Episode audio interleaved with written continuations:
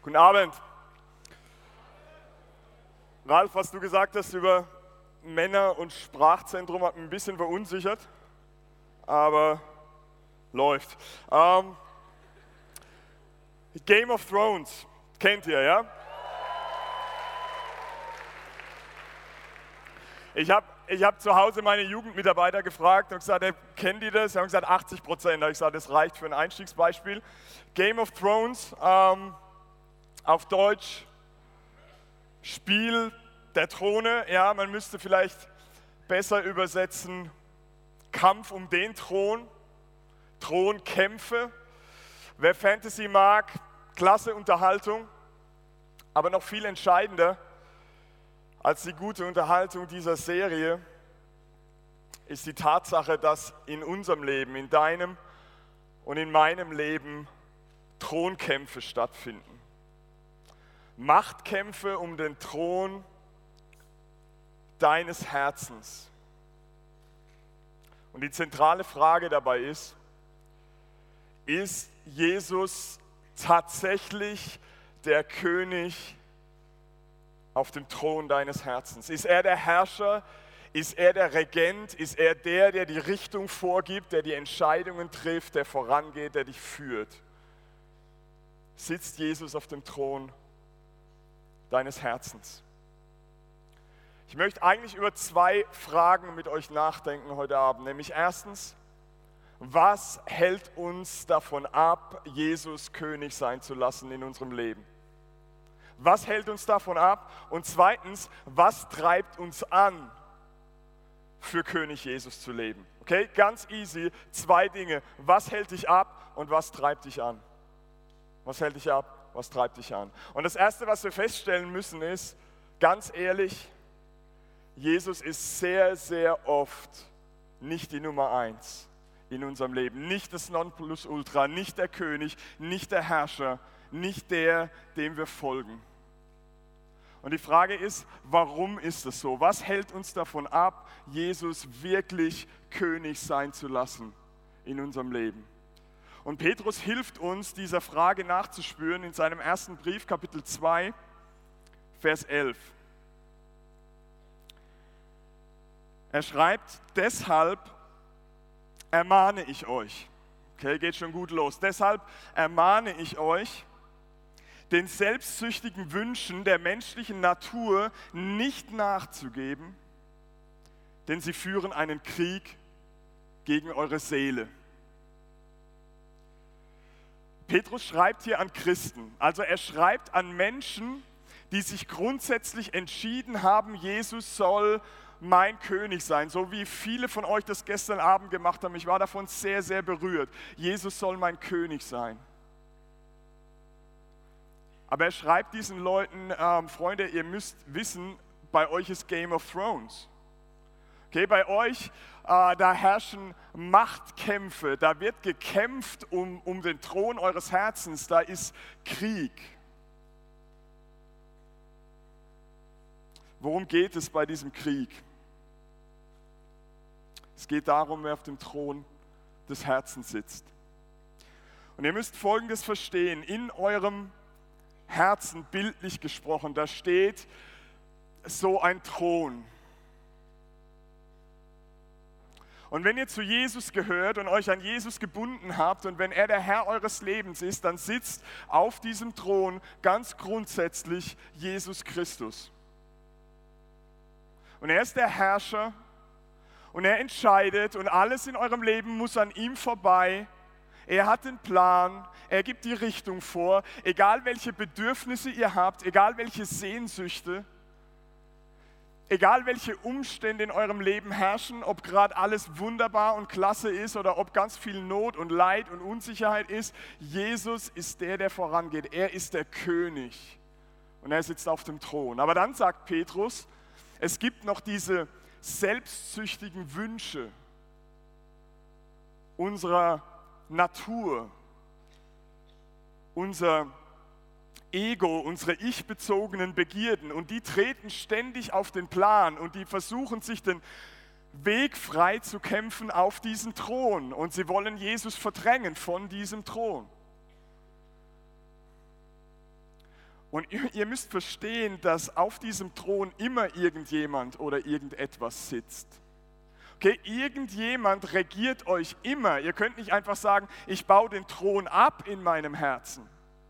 Ich will keinen Thron mehr, ja? Ich mache das Ding alleine. Das geht nicht. Irgendetwas oder irgendjemand sitzt immer auf eurem Herzensthron. Und die Frage ist, ist es Jesus? Ist es König Jesus? Oder sind es irgendwelche Ersatzkönige, die sich den Weg freikämpfen? Und wir müssen uns die Frage stellen, welche potenziellen Ersatzkönige gibt es in unserem Leben? Und ich kenne euch, die meisten von euch nicht persönlich, aber ich würde mal meine, meine Top 3 Ersatzkönige euch vorstellen. Okay, von denen ich ausgehe, dass sie viele von uns bewegen. Drei Ersatzkönige, die Top 3, beliebige Reihenfolge. Der erste Ersatzkönig heißt Geld und Besitz. Und er kommt hier. Das ist dieser selbstsüchtige Wunsch nach Geld, Komfort, Besitz, materiellen Dingen in unserem Leben. seht ihr, Jesus sagt uns in Matthäus 6, 33, trachtet zuerst nach dem Reich Gottes. Aber wenn dieser König auf dem Thron deines Herzens sitzt, dann trachtest du nicht mehr nach dem Reich Gottes, sondern nach irdischen Gütern, nach Dingen, die vom Rost zerfressen werden, aber die dir ganz, ganz wichtig sind. Und das hat Konsequenzen in deinem Leben. Wenn dieser König auf dem Thron sitzt, dann wirst du anfangen, mehr Geld für deinen Lebensstil auszugeben, als es von Gott her angemessen ist.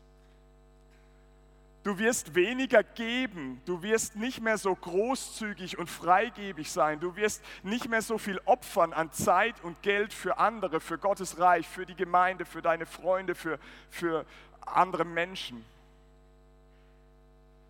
Und hier ist ein Beispiel, das betrifft eher die Älteren von euch, aber da ihr vermutlich fast alle irgendwann heiraten werdet, betrifft es vielleicht doch fast jeden.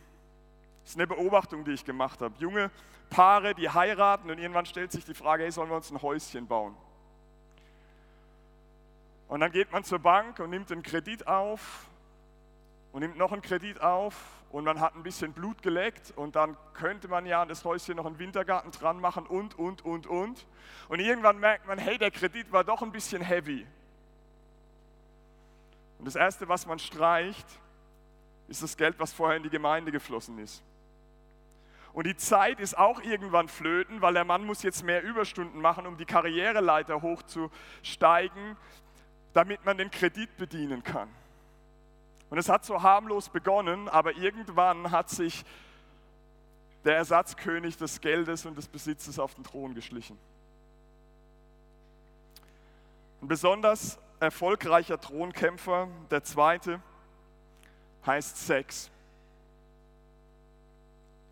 Das ist unsere menschliche, hormongesteuerte Natur, die sagt, ich habe meine Bedürfnisse, ich habe meine Sehnsüchte, vor allem sexueller Natur.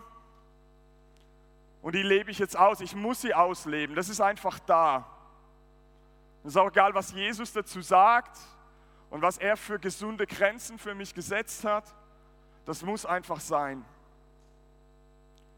Und Freunde, das ist ein Punkt, unter dem ich sehr leide. Ich habe ich hab Tränen vergossen an diesem Punkt, weil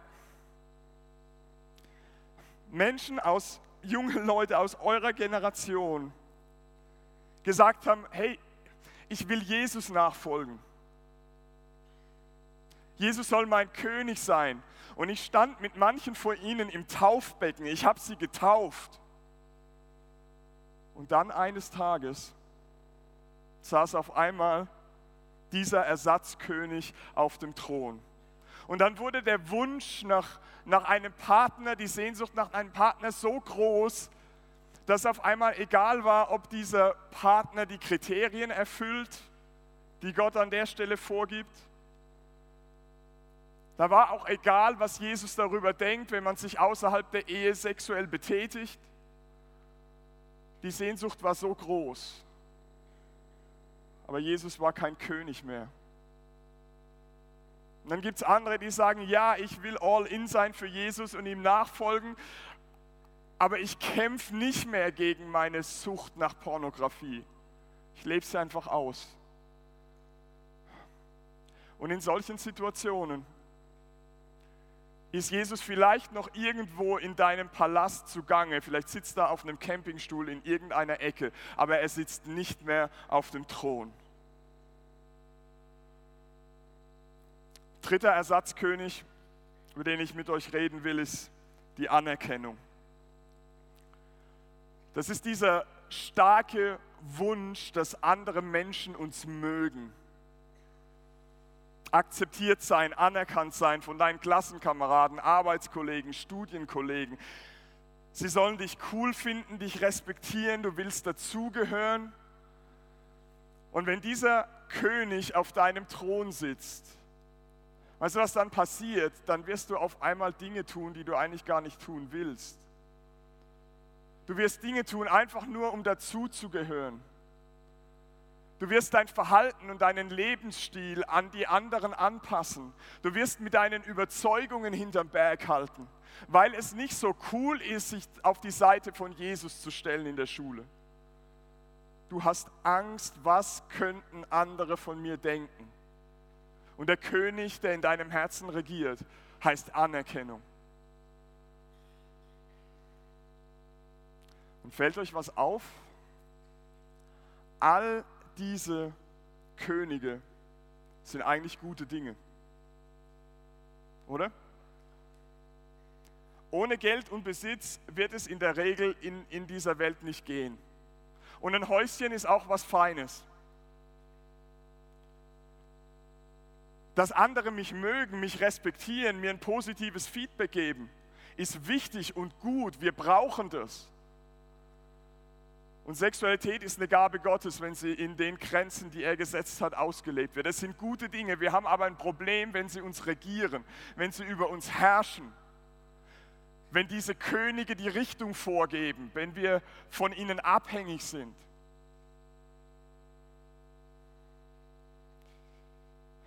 Warum schaffen es diese Ersatzkönige überhaupt auf den Thron?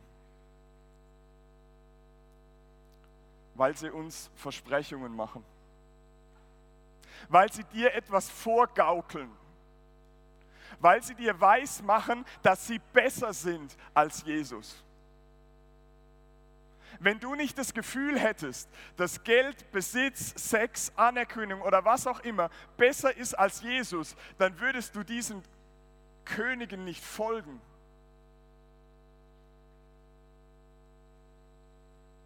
Wir haben irgendwann das Gefühl, viel Geld zu haben, Karriere zu machen, Besitztümer anzuhäufen, gibt uns mehr Erfüllung und mehr Glück als Jesus.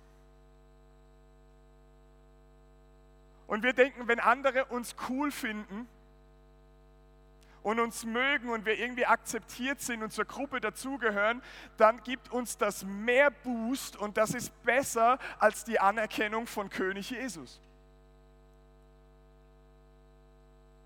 Wir treffen selbstständig Entscheidungen, sei es im Bereich der Sexualität oder sonst wo, weil wir das Gefühl haben, das ist vielversprechender, das stillt unsere Sehnsüchte besser als Jesus selbst.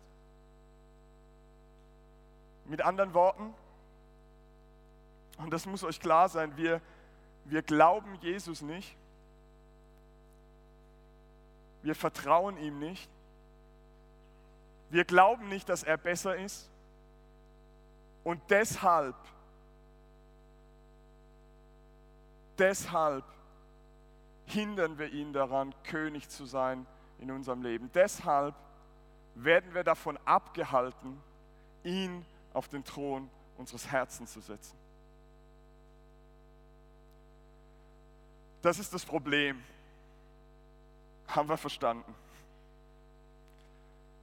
Was ist die Lösung? Was ist die Lösung für diesen Machtkampf, der in unserem Herzen tobt? Für diesen Krieg? Was ist die Lösung? Ich glaube, dass einige, vielleicht sogar viele hier, sagen, hey, aber ich, ich will das. Ich will, dass Jesus auf dem Thron meines Herzens sitzt. Ich will das. Ich bin all in für Jesus. Ich habe große Sehnsucht, dass er groß wird in meinem Leben. Aber, aber ich kenne auch diesen Kampf. Ich glaube, viele von euch kennen diesen Kampf. Und ihr wisst, was es heißt, wenn diese Ersatzkönige sich versuchen, den Weg frei zu kämpfen. Und die Frage ist, was verändert uns in der Tiefe unseres Herzens so sehr, dass diese Ersatzkönige immer weniger Chancen haben zu siegen in unserem Herzen? Was brauchen wir, damit es immer normaler wird, dass Jesus tatsächlich der Regent ist in uns, in unserem Leben? Was muss passieren? Okay, was muss passieren?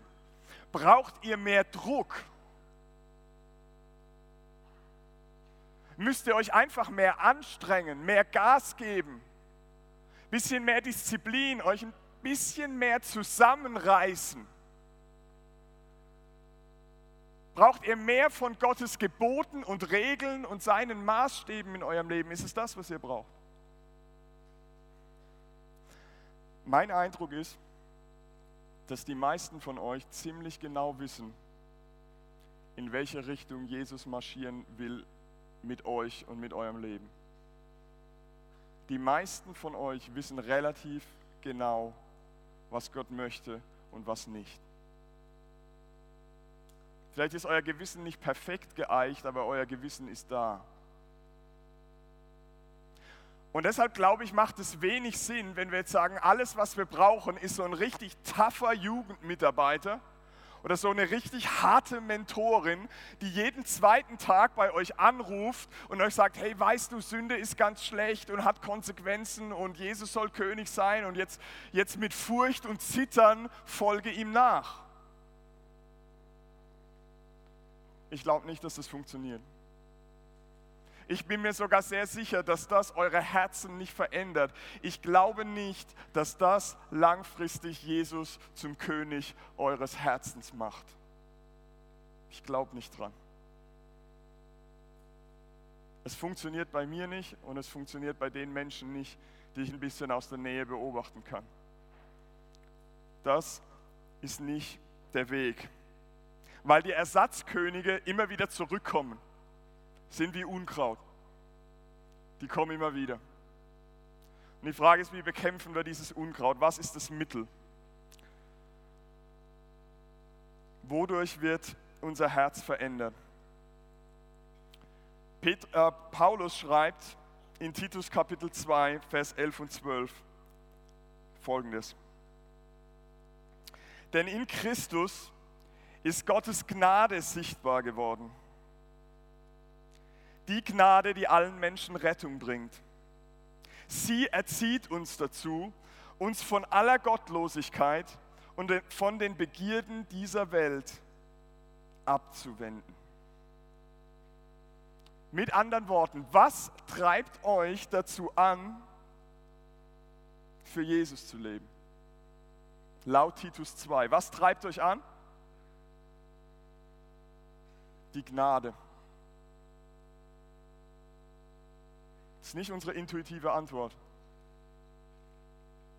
Paulus sagt, was uns antreibt, all in zu gehen für Jesus, für ihn zu leben, ihn regieren zu lassen auf unserem Thron, ist die Gnade. Was verändert dich so tiefgreifend an der Wurzel in deinem Herz, dass Jesus König ist und bleibt? Das Evangelium, die gute Nachricht der Gnade Gottes dass er dich mehr liebt und mehr für dich getan hat, als du dir überhaupt vorstellen kannst. Vor ein paar Jahren ist mir das sehr, sehr deutlich geworden. Und einige von euch kennen diese Geschichte, weil ich sie immer wieder erzähle. Es war einer der großen Aha-Momente in meinem Leben. Ein junger Mann, mit dem ich seit paar Monaten eine Mentoring-Beziehung hatte, saß in meinem Büro und hat das erste Mal so ein bisschen tiefgehender aus seiner Vergangenheit, seinem Leben erzählt. Und er hat mir erzählt, dass sein Vater schwerer Alkoholiker ist. und die Familie verlassen hat, seine kleine Schwester ihn, als er noch ganz jung war. Und er sagt mir, Philipp, ich habe meinen Vater nie gehasst, aber ich habe ihn verachtet. Ich habe arrogant auf ihn herabgesehen. Inzwischen ist er so alkoholkrank, dass er vielleicht bald sterben wird. Und dann hat er was zu mir gesagt, das werde ich in meinem Leben nie vergessen. Er hat gesagt, Philipp, ich bin im christlichen Setting aufgewachsen.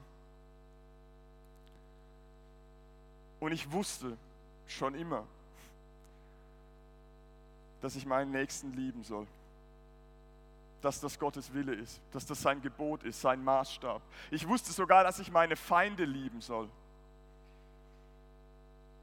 Und dazu zählt auch mein Vater. Aber ich konnte nicht.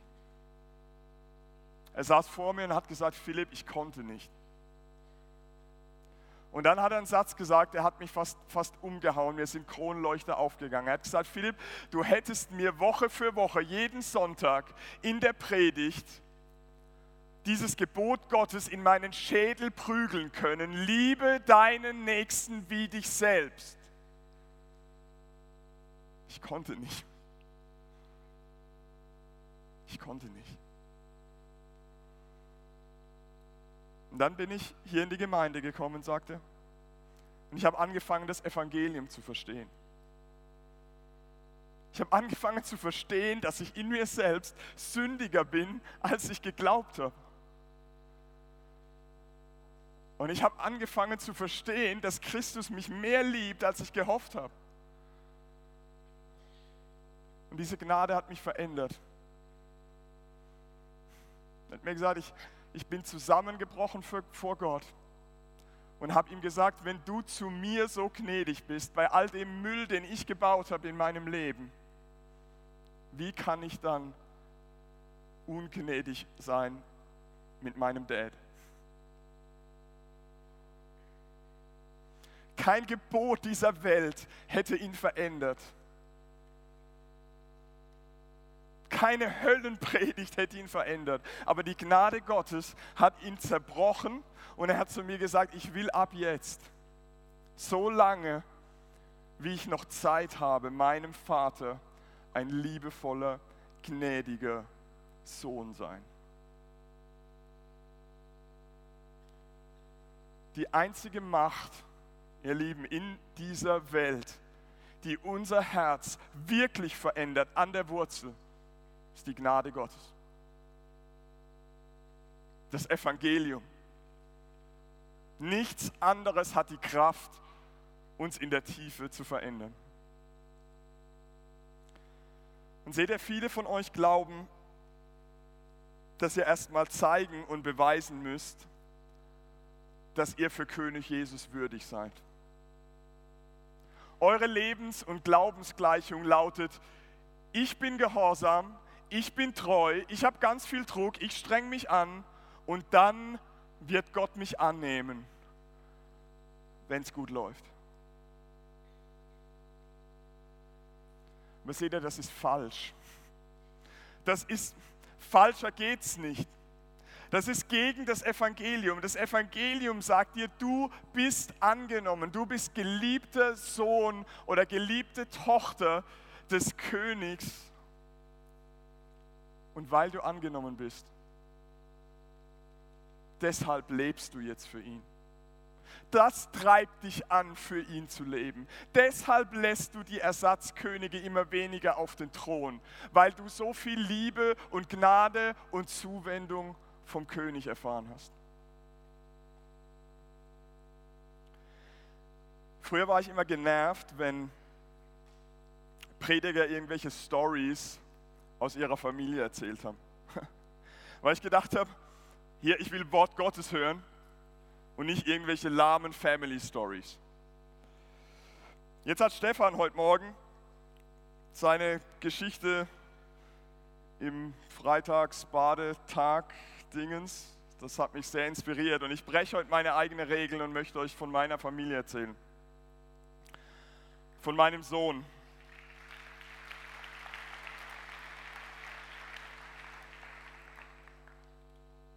Mein Sohn ist 15 Monate alt.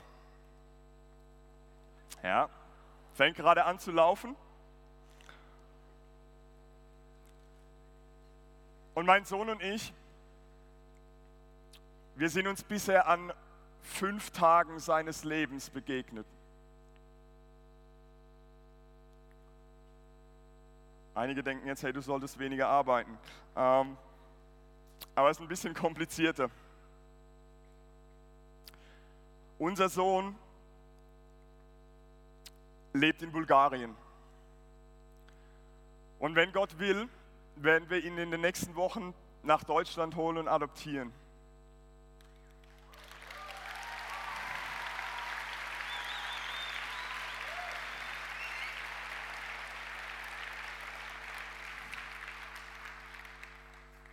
Das ist tatsächlich Hammer. Wie wird das ablaufen?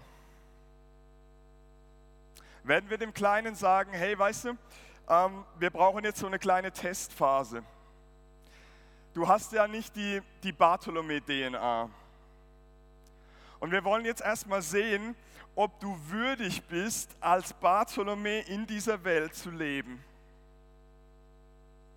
Also streng dich an, ja, sei deinem Vater und deiner Mutter gehorsam, gib alles, ja, beweis, dass du es wert bist und dann können wir ja vielleicht an deinem zehnten Geburtstag mal überlegen, wie gut es gelaufen ist und dann entscheiden, ob du Teil unserer Familie sein kannst. Glaubt ihr, dass das der Weg ist, sein Herz zu prägen und, und zu formen und ihn in die richtige Spur zu bringen? Sicher nicht. Abgesehen, dass es sowieso eine komplett verrückte Idee wäre. Aber seht ihr, natürlich ist es ein großes Anliegen für mich und meine Frau, dass der Kleine lernt, nach den Werten zu leben, die uns wichtig sind. Und mir ist auch wichtig, dass er lernt, seinen Eltern gehorsam zu sein. Und ich möchte, dass er sehr früh lernt, Jesus so zu lieben, wie wir ihn lieben und die Gemeinde Jesu so zu lieben, wie wir die Gemeinde Jesu lieben. Aber das schaffe ich nicht, indem ich ihm sage, hey, jetzt gib einfach mal alles, ja, push dich jetzt mal richtig. Ich will ein paar Jahre sehen, dass du meiner würdig bist. Was wir ihm vermitteln werden, ist, dass er bedingungslos geliebt und angenommen ist. Könnt ihr euch nicht vorstellen, was es für Emotionen sind, wenn man dieses Kind das erste Mal sieht. Und ich bin Gott so dankbar, dass er mir so einen kleinen Spalt seines Blickes geöffnet hat, wie er uns sieht, wenn er uns adoptiert als Söhne und Töchter. Unfassbar. Wir werden dem Kleinen sagen, dass er bedingungslos geliebt und angenommen ist. Er gehört zu unserer Familie jetzt.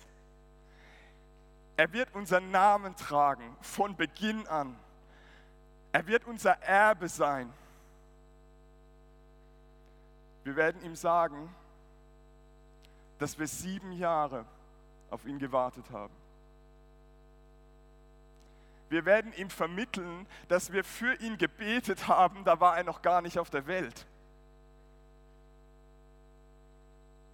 Werden ihm sagen, wir sind von weit her gekommen, um dich zu uns zu nehmen. Und ich werde ihm sagen, dass er in meiner Frau eine Hammermutter bekommt. Seht ihr, unser Wunsch ist, dass das Herz dieses Kindes geformt wird, weil er spürt, wie sehr wir ihn lieben bedingungslos, ohne Vorbehalt, ohne Wenn und Aber. Und ich möchte, dass er gerne sich die Werte der Familie Bartholomew zu eigen macht, weil er spürt, dass es gute Werte sind, die wir ihm mitgeben. Weil er etwas sieht an seiner Mutter und an seinem Vater, was für ihn attraktiv ist. Wir werden ihm sagen und zeigen, und er wird es auch spüren, dass wir Sünder sind. aber dass der größte Wunsch ist, was wir uns als Ehepaar versprochen haben. Wir wollen gegenseitig uns helfen, dass Gottes Gnade uns verändern kann. Und das ist der Weg. Und hier ist der Punkt. In der Königsfamilie Gottes funktioniert es ganz genauso. Paulus schreibt in Galater 4, Verse 6 und 7, weil ihr nun also seine Söhne und Töchter seid, hat Gott den Geist seines Sohnes in eure Herzen gesandt, den Geist, der in uns betet und Abba Vater ruft. Daran zeigt sich, dass du kein Sklave mehr bist, sondern ein Sohn. Wenn du aber ein Sohn bist, bist du auch ein Erbe. Gott selbst hat dich dazu bestimmt. Das ist die überwältigende Wahrheit. Du bist Erbe, du bist Sohn und Tochter und das ist der ultimative Antrieb für König Jesus zu leben, weil er alles dir geschenkt und für dich gegeben hat.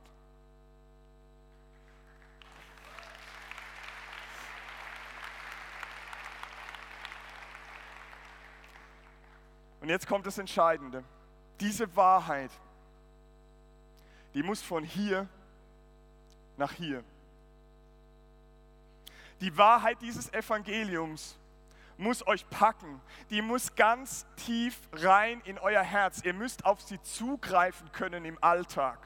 Dienstag, Mittwoch, Donnerstag, wenn ihr zu Hause seid. Ihr müsst da rankommen. Und die Frage ist, wie kann das passieren? Und hier ist der praktischste Rat, den ich euch geben kann. Und der lautet für jeden Einzelnen von euch, du musst Prediger werden. Amen, Stefan? Ja. Ihr, ihr müsst Prediger werden. Ich meine das komplett ernst. Ihr müsst zu Predigern des Evangeliums werden. Ihr müsst euch das Evangelium jeden Tag und immer wieder selbst predigen. Ihr müsst euch die Wahrheit selbst predigen die Wahrheit eurer Annahme als adoptierte Söhne und Töchter Gottes. Die Wahrheit, dass Jesus Christus euch mehr liebt, als ihr euch vorstellen könnt. Ich mache das ganz ehrlich fast jeden Morgen, bevor ich aufstehe. Ich führe Selbstgespräche. Ich, ich predige mir das Evangelium, indem ich mir sage, Philipp, du bist sündiger, als du geglaubt hast und du bist an diesem Tag nicht fähig, zur Ehre Gottes und zur Ehre des Königs zu leben. Und die Ersatzkönige werden kämpfen um dein Herz und die werden sich ab und zu auch auf den Thron setzen. Aber ich sage mir, Philipp, du bist geliebter Sohn Gottes. Jesus liebt dich mehr, als du dir überhaupt vorstellen kannst. Und jetzt geh in den Tag, geprägt und angetrieben von dieser Wahrheit. Und diese Wahrheit wird dein Herz verändern. Predigt euch das Evangelium. Sagt es euch immer und immer wieder. Sprecht zu euch selbst Tag für Tag. Das ist der Antrieb und die Hilfe, wenn, die, wenn das Game of Thrones, wenn die Machtkämpfe in eurem Herzen wieder losgehen. Wenn du die Frage beantworten musst, wem werde ich heute gehorsam sein? König Jesus oder irgendjemand anderem? Dann musst du wissen, dann musst du Zugriff haben auf das Evangelium und merken, hey, wenn Jesus gehorsam war für mich, wenn Jesus im Garten Gethsemane kurz vor der Kreuzigung zu seinem Vater gesagt hat, Vater, dein Wille geschehe, wenn er alles gegeben hat, wenn er gehorsam war bis zum Schluss, wie kann es dann sein, dass wir diesem Jesus Bereiche unseres Lebens vorenthalten. Und wenn der Ersatzkönig von Geld und Besitz sich auf den Thron schleicht, wie kann es sein, dass wir ihm Raum geben, wenn Jesus, der komplett reich war, arm wurde für uns? Wenn Jesus arm wurde für mich, wie kann ich für Besitz leben? Und wenn der Ersatzkönig der Anerkennung sich den Weg freikämpft. Wieso sollte ich ihm Raum geben? Wieso sollte ich mich abhängig machen davon, ob andere Menschen über mir den Daumen heben oder den Daumen senken? Wenn König Jesus mir alle Anerkennung als Sohn des lebendigen Gottes gibt. Je mehr du verstehst, wie sehr Jesus dich liebt, desto mehr wirst du ihn lieben. Und je mehr du ihn liebst und je begeisterter du von ihm bist, desto mehr wirst du ihn als König ehren. Und deshalb saug dich voll mit dem Evangelium. Es wird dir helfen, König Jesus mehr zu lieben. Saug dich voll, bis es trieft. Leg diese Wahrheit auf dein Herz, bis sie zum größten Schatz deines Lebens wird. Bis jeder Zweifel in dir verschwindet, dass Jesus der bessere, der vertrauensvollere, der liebevollere, der genialere, der mächtigere, der majestätischere König ist. Lebt ein Leben für König Jesus. Er ist es wert, weil er alles für dich gegeben hat. Du bist adoptierter Sohn, adoptierte Tochter in der Familie des Königs. Was für eine Ehre. Amen.